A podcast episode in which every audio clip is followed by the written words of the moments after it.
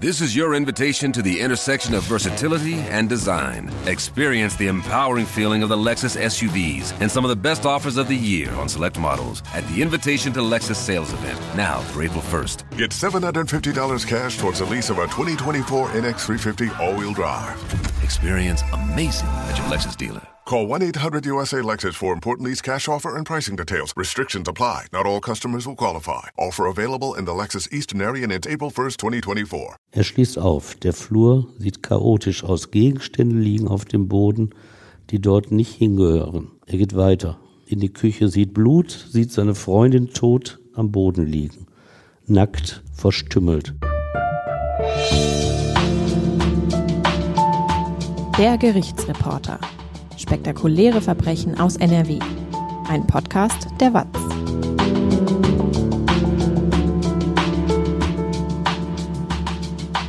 Hallo und willkommen zum Podcast. Ich bin Brinja Bormann und bei mir ist Stefan Wette. Hallo Stefan. Hallo Brinja. Du erzählst uns heute die Geschichte von Dorothea Reischel. Die Heilpraktikerin ist in der Silvesternacht von 1985 zu 1986 ermordet und verstümmelt worden. Warum der Fall zunächst nicht aufgeklärt werden konnte und wie der Täter 21 Jahre später schließlich doch noch überführt wurde, das erfahrt ihr jetzt. Stefan, schaust oder liest du eigentlich gerne Krimis? Ja, sehr gerne. Also ich verbrauche auch wirklich viel Krimis. Ich lese die zum Weg. Und vielleicht ist das dem Alter geschuldet. Bei meinem Gedächtnis kann ich nach drei, vier Jahren auch wieder neu lesen, ohne zu wissen, wie es ausgeht. Nee, nee, das ist so meine Weglesbeschäftigung. Was denkst du denn, wie nah sind die Krimis, die man zum Beispiel aus Fernsehen oder Büchern kennt, denn an der Realität? Ja, kein Stück. Das Milieu, in dem die spielen, hat wenig zu tun mit dem Alltag der Gewaltkriminalität. Also ob Tatort, Polizeiruf 110, Kriminalromane von Agatha Christie oder aktuell Nele Neuhaus. Fast immer spielen diese ausgeklügelten Mordfälle in den vermeintlich besseren, auf jeden Fall wohlhabenderen gesellschaftlichen Schichten. Da sind Bankdirektoren, Agenturinhaber oder reiche Erben, die im Konfliktfall kein anderes Lösungsmodell kennen als die Gewalt. Das ist spannend und erlaubt uns Einblick in Gesellschaftsschichten, die wir in der Regel ja nicht kennen. Die prachtvolle Villa, die Haushälterin, die Kinder, die von einem Kindermädchen erzogen werden. Klar, das ist das Milieu, in dem gemordet wird na, der Realität entspricht es wirklich nicht. In drei Jahrzehnten als Gerichtsreporter habe ich die Erkenntnis gewonnen, dass Gewalttaten vor allem ein Problem der unteren sozialen Schicht sind. Ein Problem der Menschen, die nicht alle Bildungsangebote des Staates positiv angenommen haben und die Konflikte nicht immer mit Worten lösen. Mittlerweile sind unsere Kinder ja groß, als sie aber klein waren, da habe ich oft voller Verzweiflung versucht, diese schreienden Wesen in den Schlaf zu wiegen. Legendär meine Versuche, am Boden aus dem Kinderzimmer zu schleichen, wenn diese süßen Kinder nach einer Stunde Schreiattacke endlich Ruhe gaben und regelmäßige Atemzüge den Feierabend für meine Frau und mich versprachen. Und wie gut hat das geklappt? Naja, ah das Problem war immer, dass ich die Kinderzimmertür öffnen musste, wenn ich unsere schlafende Brut verlassen wollte. Und das gab diesen kleinen Monstern Anlass zu zeigen, wie aufmerksam sie mein Leben verfolgten. Sie schrie sofort laut aus vollem Babyherzen. Zack, war die Tür wieder zu und ich sang beruhigend, weißt du, wie viel Sternlein stehen? und da habe ich oft gedacht, vielleicht fällt es Menschen mit einem dünneren Nervenkostüm als meinem, deren Bildung auch schlechter war, sodass sie keine Alternative zur Konfliktlösung kannten. Möglicherweise also fiel es diesen Menschen viel schwerer als mir, gelassen auf die neue Schreierei zu reagieren. Selbstverständlich weiß ich, dass auch der weitaus größte Teil der sozialen Unterschicht seine Kinder liebevoll erzieht. Aber es zeigt mir eben, dass Konflikte, die das Gericht erreichen, durch Gewalttätigkeiten eben öfter in diesem Bereich passieren. Ich will mit diesen einleitenden Worten auch nur darauf hinweisen, dass die neue Podcast-Folge auch für mich eine Ausnahme darstellt. Der Mord in der Silvesternacht 1985-86 spielt sich ab in einem Dorf im Rheinland bei Bonn, wo jeder jeden kennt, wo die Welt angeblich in Ordnung ist. Und alle Beteiligten kommen aus der vermeintlich besseren, leicht alternativ angehauchten Gesellschaft. Stefan, du machst ja jetzt auch einen Newsletter. Worum geht's da? Ja, da kriege ich so den direkten Kontakt zu meinen Lesern und Hörern. Das ist ganz schön.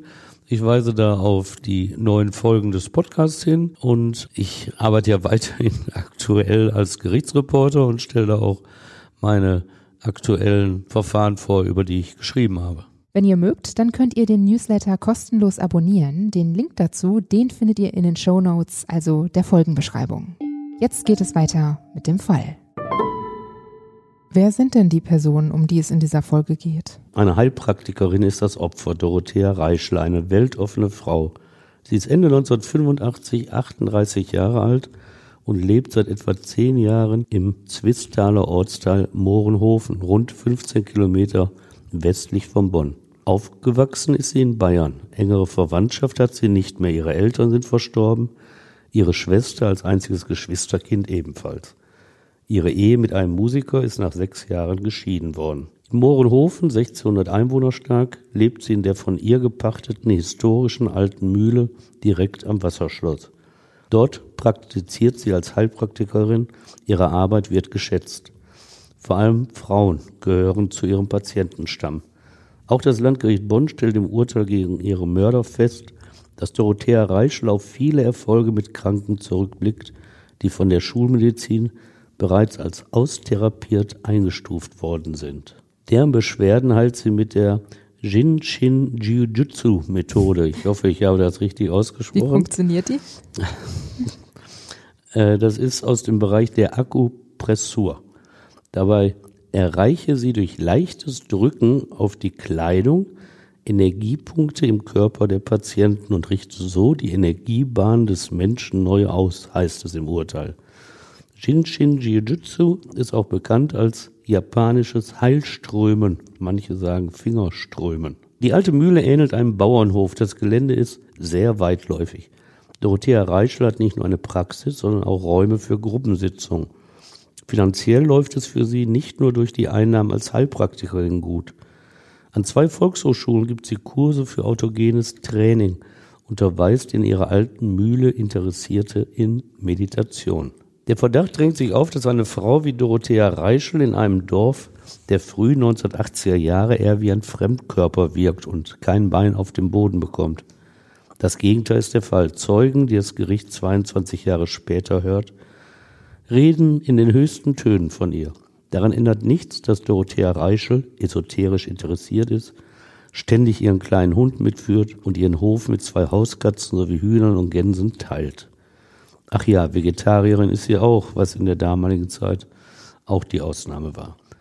Dennoch beschreiben die Dorfbewohner sie fast alle als freundlich, loben ihr aufgeschlossenes Wesen und ihre Hilfsbereitschaft, vergessen auch nicht, ihre Attraktivität zu erwähnen. Offenbar hat sie ganz gut ins Dorf gepasst. Ein Sonderling ist sie trotzdem. Sexuell lebt sie sehr freizügig, verbirgt ihre wechselnden Partnerschaften auch nicht vor ihrer Umgebung. Auch ihr in Bonn in einer Wohngemeinschaft lebender Freund, ein Forstrat, muss sich erst daran gewöhnen, dass sie mit seinem Doktorvater ins Bett geht, ohne deshalb die Beziehung zu ihm in Frage zu stellen. Unkonventionell, so nennt das Bonner Schwurgericht später eine weitere Facette der Persönlichkeit dieser durch und durch lebenslustigen Frau. Mit Textilien hat sie es nicht so, bewegt sich innerhalb und außerhalb ihres Hauses wie selbstverständlich ganz ohne Kleidung. Gerne liegt die selbstbewusste junge Frau nackt auf ihrer Terrasse. Weil ihr Anwesen nicht von Mauern oder hohen Hecken vor Blicken geschützt wird, ist das im Dorf natürlich bekannt. Und wie findet das Dorf das? Das Dorf, also ich kann erstmal sagen, die männliche Dorfjugend, die reagiert auf diese Augenblicke, diese Anblicke voller Freude. Wenn die Jungs die schöne Heilpraktikerin nackt auf der Terrasse sehen, dann rufen sie bei ihr an und ergötzen sich daran, wenn sie sich erhebt, zum Telefon geht und sich dabei in voller Schönheit zeigt. Dorothea Reischel, auch das ist bekannt, weiß von den Spannern, die es natürlich nicht nur unter den jungen Männern gibt. Aber sie stört sich daran nicht. Es ist auch nicht bekannt geworden, dass der weibliche Teil der Dorfbevölkerung sich dagegen aufgelehnt hat. Nee, sie, sie lebt auch unbeschwert. Sie hat ihren Hof auch nicht sonderlich gesichert. Fenster und Haustür standen auch dann offen, wenn sie das Haus für einige Minuten verließ, um einkaufen zu gehen. Ein Fenster war defekt, ließ sich gar nicht schließen es wurde nicht repariert. Das Versteck eines Reserveschlüssels in einer Kommode vor der Haustür Das war vielen Dorfbewohnern und natürlich ihren Freunden bekannt. Hatte sie da gar keine Angst, dass was passieren könnte? Nee, all das störte sie nicht. Sie kannte in diesem Punkt keine Angst. Sie besaß so eine Art Urvertrauen in die Menschheit und sie glaubte auch fest daran, dass kosmische Strahlen sie schützen. Und ihr Urvertrauen erstreckte sich leider auch auf ihren Mörder, denn den kannte sie vorher, der zur Tatzeit 29 Jahre alte Jürgen B., der lebte nur wenige Gehminuten entfernt von ihr. Klar, dass man sie in einem kleinen Dorf kannte. Auch Jürgen B. besaß einen Hund, sodass beide durch ihre Tiere fast zwangsläufig ins Gespräch kamen. Jürgen B. half der Heilpraktikerin auch, etwa wenn ihr Wagen mal nicht ansprang oder Scheibenwischerblätter ausgewechselt werden mussten. Auch kleinere Reparaturen in ihrem Haus erledigte er für sie. Jürgen B. kam im Leben nicht ganz so gut zurecht wie sein späteres Opfer. Beruflich hat er gerade einen neuen Weg eingeschlagen und die Prüfung zum Industriemeister abgelegt. Zuvor hatte er sich mit Nebenjobs durchs Leben geschlagen. Freiberuflich hatte er für eine Spedition Lastwagen gefahren. Außerhalb dieser Arbeit auf Flohmärkten Waren angeboten. Er reparierte schwarz auch Autos. Fürs Leben reichte das aber. Seine finanzielle Situation galt als sehr angespannt. Privat gab es Ende 1985 für ihn auch Probleme. Zehn Jahre war er mit seiner Freundin zusammen, hatte mit ihr gemeinsam ein altes Haus in Mohrenhofen angemietet. Es wirkte ein wenig alternativ, wie sie dort mit Hund und Federvieh zusammenlebten. Aber es war keine Idylle, die Beziehung kriselte. Ob es am Alkohol lag, dem er damals reichlich zugesprochen hatte, oder an seiner fehlenden beruflichen Perspektive. Im Dezember 1985 war die Freundin nicht mehr so oft zu Hause, sie schlief bei ihren Eltern. Einige Wochen zuvor hatte sie Jürgen B. angekündigt, dass sie sich von ihm trennen wolle. Das hatte ihn erschüttert. Er nahm damals ein Gewehr, das er auf einem Flohmarkt gekauft hatte, in die Hand und hielt es sich an die Schläfe. Ich bring mich um, wenn du mich verlässt, so drohte er. Wie reagierte sie dann darauf? Ja, sie ließ sich nicht umstimmen. Und im November 1985 hatte sie auch einen Mann kennengelernt. Den sollte sie später dann auch heiraten. Im Dezember fuhr sie bereits mit ihm zusammen in den Weihnachtsferien zu einem Entenkorso. Die Liebe zur Ente, diesem Auto, zum Citroën de Chevaux, verband sie. Jürgen B. ahnte von der neuen Verbindung seiner Freundin, wusste, dass es mit ihnen zu Ende ging. Er soll tief getroffen gewesen sein. Es ist für mich immer wieder erschreckend, wie sehr das Leben von Zufällen abhängt. Zur falschen Zeit am falschen Ort, das ist leider oft die banale Erklärung für einen Mord. Auch Dorothea Reichel könnte heute vermutlich noch leben, wenn sie nicht in der Silvesternacht 1985, 86 kurz vor Mitternacht überraschend ihr Haus, die alte Mühle, betreten hätte. Was ist passiert? Also ist ein bisschen Vorgeschichte dabei. Seit Weihnachten hatte ihr Freund die Tage zwischen den Jahren bei ihr auf der Mühle verbracht. Ihre Praxis war geschlossen, gemeinsam mit ihrem Freund genoss sie diese freie Zeit. Am Silvestermorgen gegen 11.30 Uhr, sie hatten gerade gefrühstückt, verabschiedete er sich, fuhr zurück nach Bonn in seine Wohnung, wo er sich schlafen legte.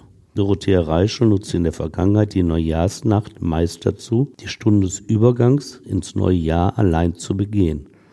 Desto erfreuter war ihr Freund, als sie am frühen Silvesterabend anrief und sich mit ihm verabredete. Sie hatte einen schönen Abend geplant und war festlich gekleidet, als sie ihn abholte. Zusätzliche Tanzkleidung lag in einer Tasche, die sie mitbrachte, aber sie strapazierte auch ein wenig die Geduld des Freundes, kam in Bonn gegen 21 Uhr eine Stunde später als verabredet an. Sie fuhr einen roten Renault R4, das war ein der Ente ähnelndes Auto mit Krückstockschaltung und Klappfenstern, die man mit dem Ellbogen aufstieß. Ein tolles Auto der Einschub, erlaubst du mir den? Ja. Auch wenn es jüngere Hörer jetzt bestimmt an die Opa erzählt vom Krieggeschichten erinnern mag. Bist du denn auch mal so ein Auto gefahren?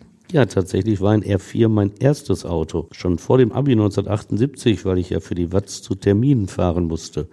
400 Mark hat er gekostet. Leider rostete er schneller, als mein Honorar stieg. Ich habe den weißen R4 zum Schrottplatz auf seinen Weg in die ewigen Jagdgründe begleitet. Trauer. Dann einen VW Käfer, hellblau, für 250 Mark gekauft. Auch ein schönes Auto. Mit Schiebedach. Leider rostete bei ihm die Bodenplatte. Das Schiebedach war scheinbar dicht. Nur bei abruptem Bremsen nach regnerischen Tagen ergoss sich jeweils eine wirklich reichhaltige Dusche über meine Person. Der VW ist dann verreckt, als ich mit Oma Seppi, Großeltern wurden damals an ihrem Nachnamen identifiziert und Tante Henny, die Deile, einen steilen Berg in Essen-Kupferdreh, auf dem Weg zu Tante Dini hochfahren wollte. Oma Seppi hat mir danach einen Kredit über 2000 Mark gewährt, für den ich mir einen erst sieben Jahre alten R4 in Orange gekauft habe. Der war ebenfalls sehr schön, aber was soll ich sagen, auch er rostete. So. Bist du dann auf Bus und Bahn umgestiegen? Nee, dann kam ein roter VW Polo. So, aber jetzt Ende der alten Geschichten. Zurück zu der Heilpraktikerin und ihrem Freund am Silvesterabend. Gemeinsam aßen sie in einem Bonner Restaurant. Sie trank ein Glas Wein, Oberbergener Bassgeige. Zu essen bestellte sie sich einen gemischten Salat und Salzkartoffeln mit Kräuterquark. Was als schöner Abend begonnen hatte, litt nach Erinnerung ihres Freundes zusehends unter der Schweigsamkeit von Dorothea Reischel. Ihr Hund reagierte unruhig, sie fürchtete, dass er das Feuerwerk nicht verkraften werde. Und sie glaubte dann, es sei doch besser, ohne den Freund, ohne andere Menschen in die alte Mühle zurückzukehren. So sprunghaft sie sich an diesem Abend gezeigt hatte, so fest wies sie die Überredungsversuche ihres Freundes zurück, das neue Jahr doch mit ihm zu begrüßen. Hätte sie sich ihm doch gebeugt.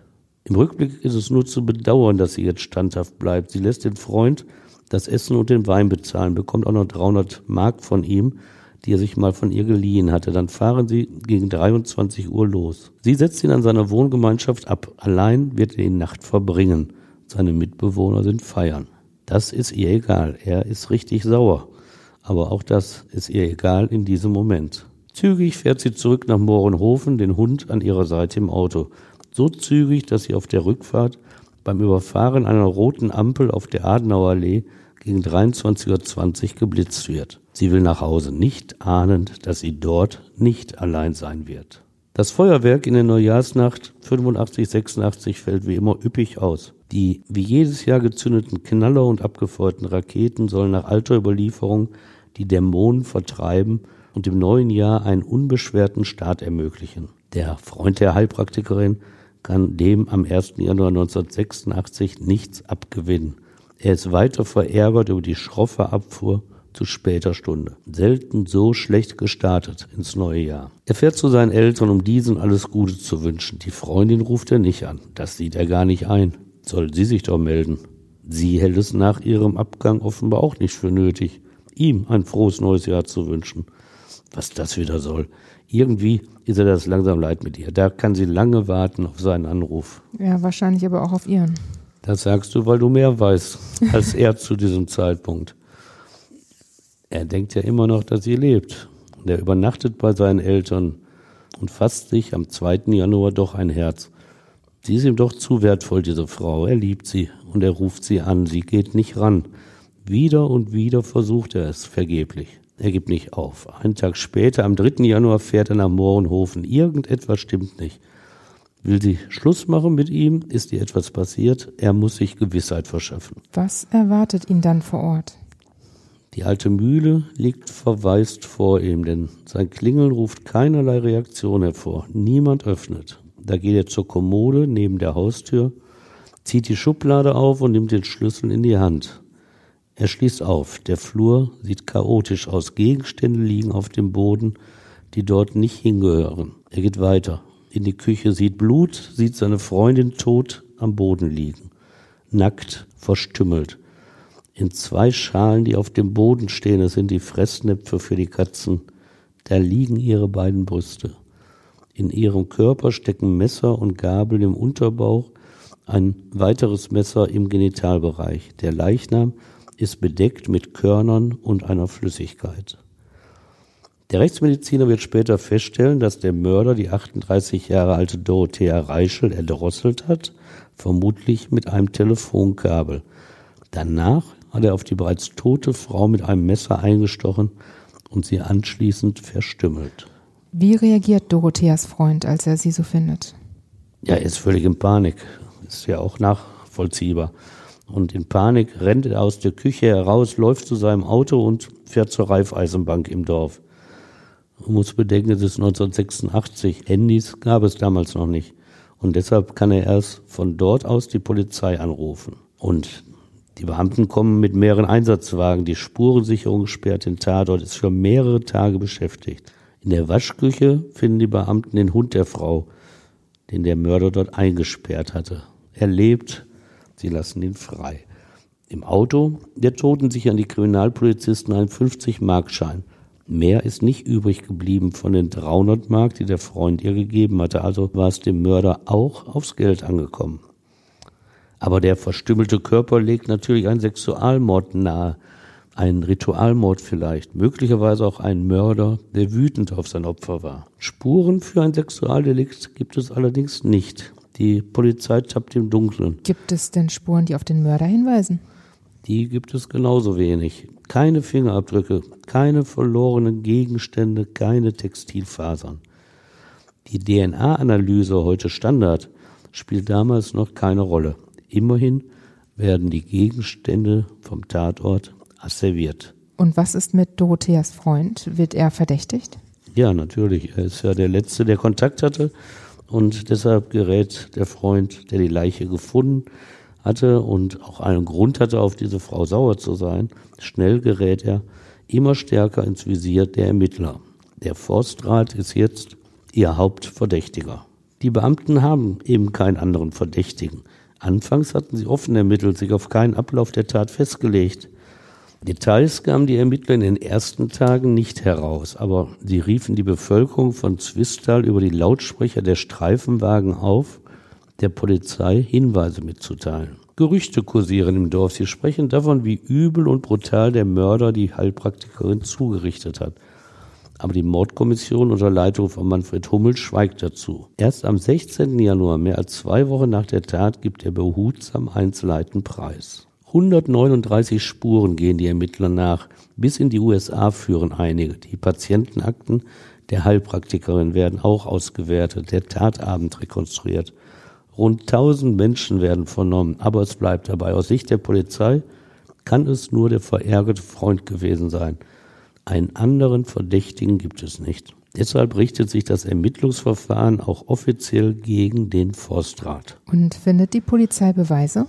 Nee, das nicht. Mit dem Verdacht war sie ja schnell zur Hand, aber die Beweise finden sie nicht und so reicht das nicht einmal für einen Haftbefehl gegen den Mann aus. Am 25. April 1986, knapp vier Monate nach der Tat, wird die Mordkommission dann aufgelöst. Mehr als ein Jahr dauert es, bis am 22. Juni 1987 das Ermittlungsverfahren gegen den Freund von der Staatsanwaltschaft eingestellt wird. So lange stand er also offiziell unter Verdacht, jetzt nicht mehr. Aber als Verdächtiger gilt er dennoch bei der Polizei auf den nicht ganz offiziellen Kanälen, aber vor allem im Dorf. Wer soll es denn sonst gewesen sein?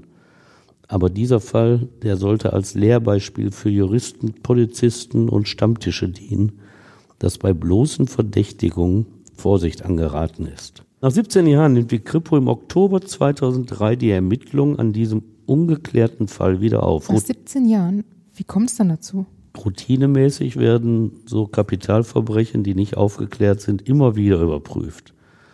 Und dafür greifen die Kriminaltechniker dann auch oft in die Asservatenkiste. Und sie wissen, dass die DNA-Analyse mittlerweile sehr weit gekommen ist und dass man an tatrelevanten Gegenständen Spuren sichern kann. Und im Frühjahr 2005 haben sie dann auch den Treffer, dass es da Spuren gab von einer unbekannten Person. Unbekannt deshalb, die DNA-Spur, wenn sie einmal feststeht, wird verglichen mit Spuren in der Kartei des Bundeskriminalamtes. Und da gibt es dann einen Treffer oder keinen. Diesmal gab es keinen aber man hat die Spur des Täters. Und jetzt ahnen sie auf einmal, weil sie ja wohl auch die Spur des Forstrates haben, dass der es nicht gewesen ist. Jetzt wird das Landeskriminalamt NRW eingeschaltet. Wir sind also im Jahre 2005. Es soll die Tat rekonstruieren und anschließend eine Art Täterprofil erstellen. Geplant ist, so einen kleinen Kreis herauszufiltern, der eine DNA-Probe abgeben soll. Denn theoretisch können 42.000 Männer im Raum Swistal und Rheinbach die DNA-Spur hinterlassen und damit gemordet haben. Also das Ergebnis der Fallanalyse ist wichtig und ist immer noch sehr weit gefasst. Die These des LKA geht von einem Mann als Täter aus. Er soll zwischen 25 und 65 Jahre alt sein und in Zwistal oder Umgebung gewohnt haben. Beziehungsunfähig soll er angesichts der Tatbegehung auch sein und deshalb grenzen die Ermittler den Personenkreis erneut ein. Der Täter soll Ende 1985 unverheiratet gewesen sein. Also wurden die verheirateten Männer einfach ausgeschlossen und nicht mehr überprüft? Genau. Eigentlich eine mutige These. Sie erklärt sich daraus, wenn jetzt bei den unverheirateten Männern nichts rausgekommen wäre, dann hätten sie wahrscheinlich überlegt, welche der verheirateten Männer. Aber du musst natürlich mit Wahrscheinlichkeiten arbeiten, weil sonst übersteigt es die Organisation einer Polizeiwache. Ja, mit diesen Kriterien leitet die Kripo jetzt also eine Rasterfahndung ein und fordert schließlich 678 Männer zur Speichelabgabe für einen genetischen Test auf. Die Resonanz in der Bevölkerung erfreut die Beamten. 678 hat sie aufgefordert und 660 Männer lassen es ohne Problem zu, dass Kripo-Beamte ihnen ein Wattestäbchen in den Mund schieben. 18 Männer lehnen das dagegen ab, darunter Jürgen B., der Mann, der Dorothea Reiche schon mal mit Reparaturen geholfen hatte. Aus Sicht der Ermittler verweigert er aus fadenscheinigen Gründen die Kooperation mit den Ermittlern. So verweigert er beim Anruf der Polizei den Besuch der Wache, weil er nicht wisse, wer ihm die Kosten dafür erstatte. Kein Problem, glauben die Beamten. Wir machen ja auch Hausbesuche, kostenlos. Doch als sie bei ihm zu Hause erscheinen, da hat er plötzlich keine Lust, mit ihnen zusammenzuarbeiten. Er könne das nicht leiden, sagt er. Den Polizisten reicht es jetzt. Sie gehen im Herbst 2006 zum Amtsgericht und erwirken einen Beschluss, ihm das genetische Material zwangsweise zu entnehmen. Und was ergibt die Untersuchung? Ja, die zeigt natürlich, dass er der Spurenleger war. Und das war es dann für ihn. Die Polizei nimmt ihn am 18. September 2006 wegen Mordverdachtes fest. Jetzt beantragt die Staatsanwaltschaft beim Amtsgericht einen Haftbefehl gegen Jürgen B. und hat Erfolg.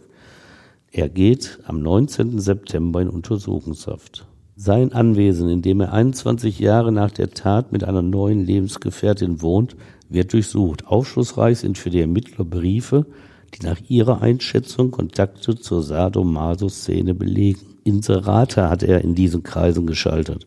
Aber das erklärt die Verstümmelungen des Leichnams natürlich nicht. Mord gehört bekanntlich nicht zu den Praktiken der SM-Szene. Staatsanwaltschaft und Polizei hatten sich für diesen Fahndungserfolg nach zwei Jahrzehnten feiern lassen.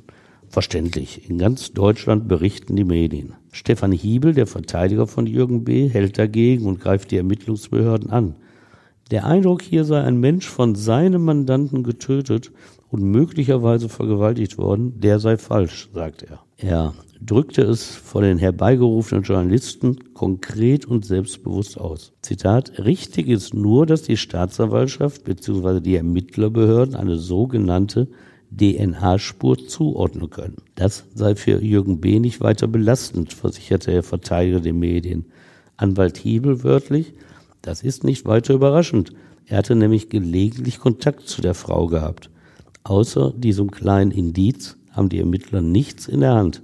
Das genetische Material allein ist aber kein Beweis für seine Täterschaft. Er behauptete, dass die Staatsanwaltschaft noch weit entfernt sei vom Beweis einer Täterschaft und für die Journalisten, die es noch nicht verstanden hatten, mein Mandant bestreitet die Tat ausdrücklich. Äußert sich Jürgen B. auch selbst noch zu den Vorwürfen oder schweigt er? Also Jürgen B. wird als Beschuldigter vernommen. Er hätte schweigen können, aber, aber er will sich entlasten, er will reden. Mehrfach betont er, es nicht gewesen zu sein, aber dabei belässt er es nicht. Er bringt auch andere Verdächtige ins Spiel. Natürlich den Freund der Heilpraktikerin, den hat ja schon die Kripo im Blick, ohne dass es in 21 Jahren einen Beweis gegeben hätte. Aber auch ihren Vermieter, den Burgherrn des Wasserschlosses, belastet Jürgen B., um den Verdacht von sich abzulenken. Dieser Burgherr muss wohl ein Sonderling gewesen sein, oft betrunken, gerne bei Prostituierten. Er litt auch unter Verfolgungswahn, war also so ein bisschen eine gestörte Persönlichkeit, wie es scheint. Jürgen B. bringt ihn in seiner ersten Vernehmung bei der Kripo so nebenbei unter. In welchem Verhältnis steht Jürgen B. denn selbst zum Opfer? Was erzählt er dazu? Also er erzählt den Ermittlern, dass er mit der Dorothea Reischel gelegentlich einen losen Kontakt gehabt habe. Er will von der Heilpraktikerin auch wegen seiner Rückenschmerzen behandelt worden sein. Am Silvestertag habe er sie nachmittags aufgesucht und einen Rückenwickel gesetzt bekommen. Bei dieser Prozedur habe er mit heruntergelassener Hose in ihrer Küche gestanden. Etwa 20 Minuten lang zum Abschied hätten sie sich umarmt, vielleicht auch kurz geküsst. Möglicherweise habe er dabei DNA abgesondert. Die Kripo wundert sich schon darüber, weil von so Dingen bisher gar nichts bekannt war. Und äh, Sie wissen ja auch, dass seit Weihnachten die Praxis geschlossen war. Warum sollte sie dann am Silvestertag für ihn wieder öffnen? Aber man nimmt das erstmal so hin. Und er erzählt weiter in dieser Vernehmung, dass als er ging, sei gerade der Baron, also der Burgherr und Vermieter, ins Haus der Dorothea Reischl gekommen. Mehr wisse er darüber nicht. Aber drei Tage später, am 3. Januar 1986, da habe der Baron ihn angerufen und vom Tod der Frau berichtet. Und dabei habe der Burgherr ihn aufgefordert, über dessen Auftauchen beim Opfer Stillschweigen zu wahren. Diese Angabe hat aus Sicht von Jürgen B. den großen Vorteil, dass er zum einen einen Verdächtigen genannt hat und dass dieser Verdächtige, der Baron, schon seit Jahren tot ist und sich gar nicht verteidigen kann gegen diese Hinweise. Kommt er mit dieser Geschichte durch? Nee, so schlau ist er eben nicht, denn was er nicht wusste, ist, dass zu Beginn der Ermittlungen, damals 1986, da gehörte auch der Baron zum großen Kreis der Verdächtigen. Er hatte aber ein nicht zu erschütterndes Alibi, dass er den Silvesterabend von 21 Uhr bis um 5 Uhr morgens in einer Gaststätte in Bonn verbracht hatte. Da den Rechtsmedizinern bekannt war, dass Dorothea Reischel zwischen 22 und 23 Uhr ihre letzte Mahlzeit eingenommen hatte und die Speise bei ihrem Tod noch im Magen lag, muss sie also vor 1.30 Uhr getötet worden sein. Und mit dieser Zeitangabe fiel jeglicher Verdacht vom Burgherrn ab. Und deshalb konnte Jürgen B. jetzt, 21 Jahre später, die Kripo-Beamten nicht beeindrucken, sondern er machte sich eher noch verdächtiger. Und so bleibt Jürgen B. in Untersuchungshaft. Nach seiner Festnahme am Kripo und Staatsanwaltschaft überlegt, wie die gefundenen genetischen Spuren einen möglichen Tatablauf erklären können. Eindeutig aus seiner DNA bestehen vier Tatortspuren. An einem leeren Einmachglas aus der Küche, an der Strumpfhose des Opfers eine weitere Spur und dann auch unter dem Fingernagel des rechten Mittelfingers der Getöteten und an einem ihrer Handschuhe. Es gibt weitere Spuren, die mit hoher Wahrscheinlichkeit zu ihm gehören. An einem Telefonkabel, an der Glühbirne im Flur, an den übrigen Einmachgläsern und am Bund des Slips der Frau. Und welchen Tatablauf können die Ermittler daraus erschließen? Ja, da steht dann in der Anklage, was sie da aufgrund dieser Indizien rekonstruiert haben. Danach ist Jürgen B. in der Silvesternacht in das wie immer ungesicherte Haus seines Opfers eingedrungen. Was er dort wollte, bleibt unbekannt. Das ergeben die Tatortspuren halt nicht. Er muss dann gehört haben, dass der R4 für ihn überraschend am Hof ankam. In diesem Moment, so die Ermittler, entschloss er sich, die 38-Jährige anzugreifen. Zunächst drehte er die Glühbirne im Flur um eine halbe Umdrehung heraus. So sollte sein Opfer in der Dunkelheit die Orientierung verlieren. Und das nutzte er aus. Er schlug mehrfach mit den Fäusten auf ihren Kopf, sie ließ alles fallen, was sie in den Händen hielt, versuchte, ihn mit den Händen abzuwehren. Der Kampf hatte sich mittlerweile in Richtung Küche verlagert, wie die Blutspuren deutlich zeigten. Dort muss er das von der Wand herabhängende Telefonkabel ergriffen und sie damit erdrosselt haben. Danach erst begann er, die Leiche zu entwürdigen und zu verstümmeln. Zunächst sperrte er den Hund in die Waschküche, dann entkleidete er die Tote. Mit einem Messer ritzte er in Brust und Bauch, schnitt die Brüste ab und legte sie in die Schalen. Anschließend er zwei Tafelmesser und eine Gabel in ihren Unterbauch und ließ sie stecken. Schließlich band er das Telefonkabel um ihr rechtes Fußgelenk und ihre Strumpfhose um den rechten Arm. Danach übergoss er die Leiche mit einer unbekannt gebliebenen Flüssigkeit, vielleicht Alkohol aus einem, aus einer der Flaschen, die in der Küche standen. Der Grund dafür blieb ebenso rätselhaft wie der letzte Akt.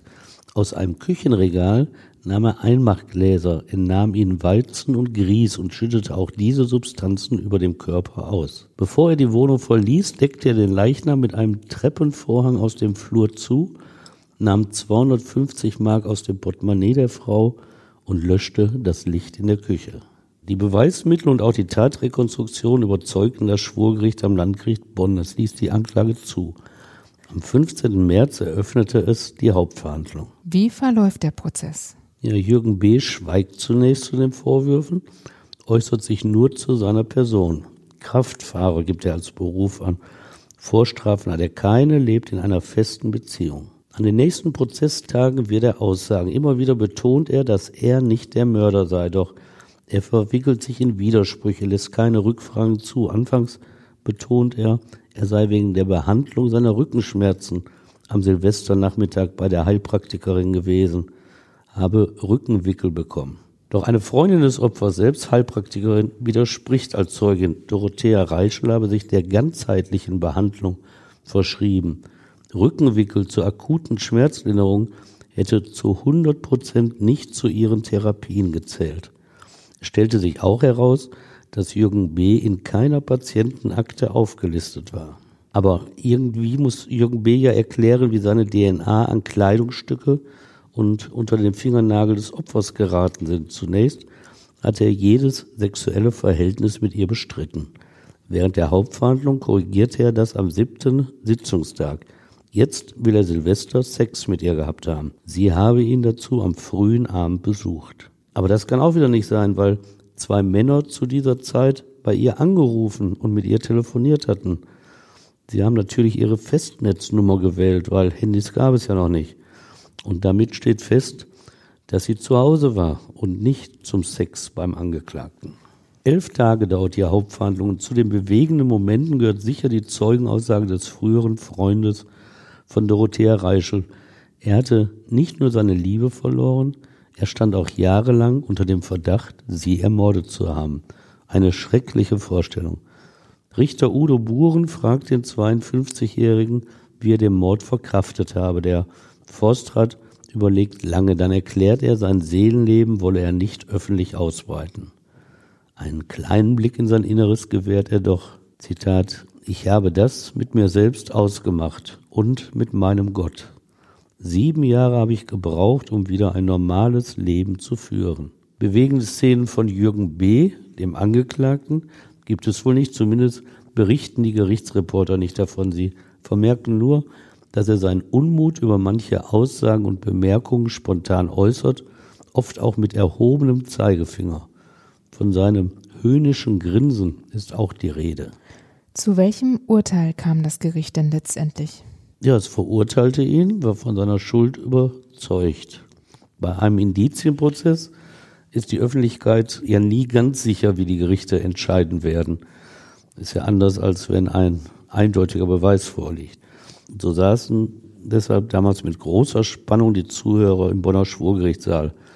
Und als Richter Udo Buren dann, das war der 21. Juni 2007, das Urteil seiner Kammer verkündete, hörten sie, wie er die Strafe mit lebenslanger Haft wegen Mordes heimtückisch begangen nannte. Und Richter Buren zählt noch einmal all die Indizien auf, die auch die Anklage genannt hatte. Danach bestehe, Zitat, kein vernünftiger Zweifel an der Schuld des Angeklagten.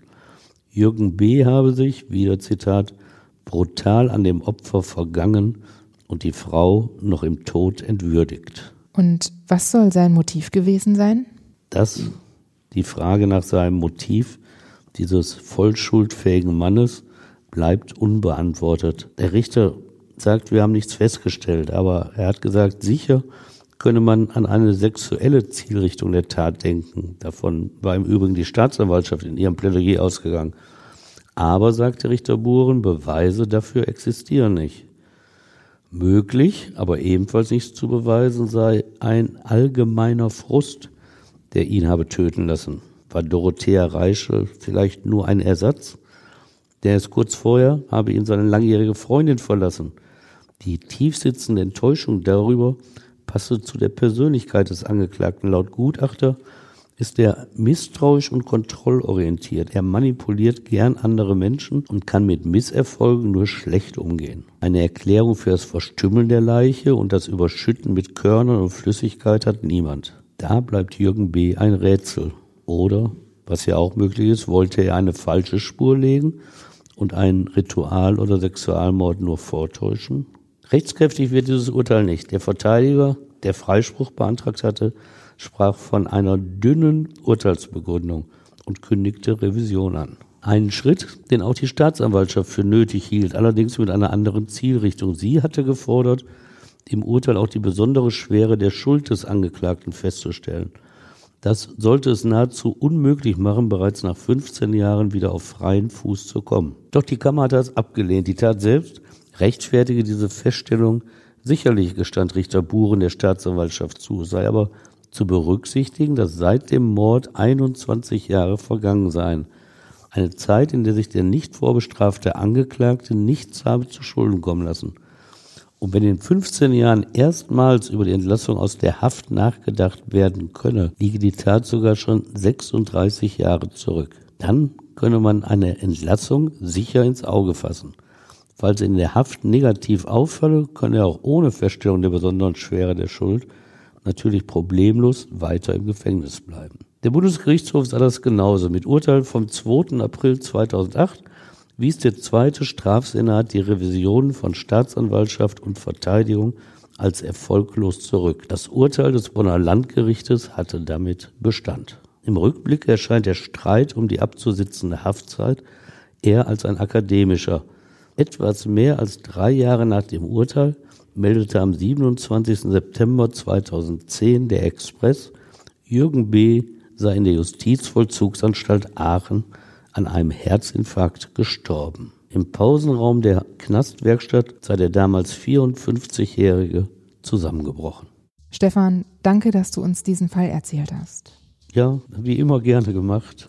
Und auch euch danke fürs Zuhören. Wenn ihr mögt, dann bewertet uns auch gerne bei Apple Podcasts. Wir freuen uns über euer Feedback, gerne übrigens auch bei Instagram, YouTube oder per Mail. Und wir freuen uns natürlich auch, wenn ihr beim nächsten Mal wieder dabei seid. Jetzt wünschen wir euch aber erstmal einen guten Rutsch, kommt gut ins neue Jahr und bis bald. Ja, auch wenn ich auf traurige Fälle erzähle und diesmal ja auch von einer Silvesternacht, wünsche ich euch auch, dass euch all das erspart bleibt, ihr gut ins neue Jahr kommt und es ein erfolgreiches und gesundes wird. Macht's gut. Tschüss.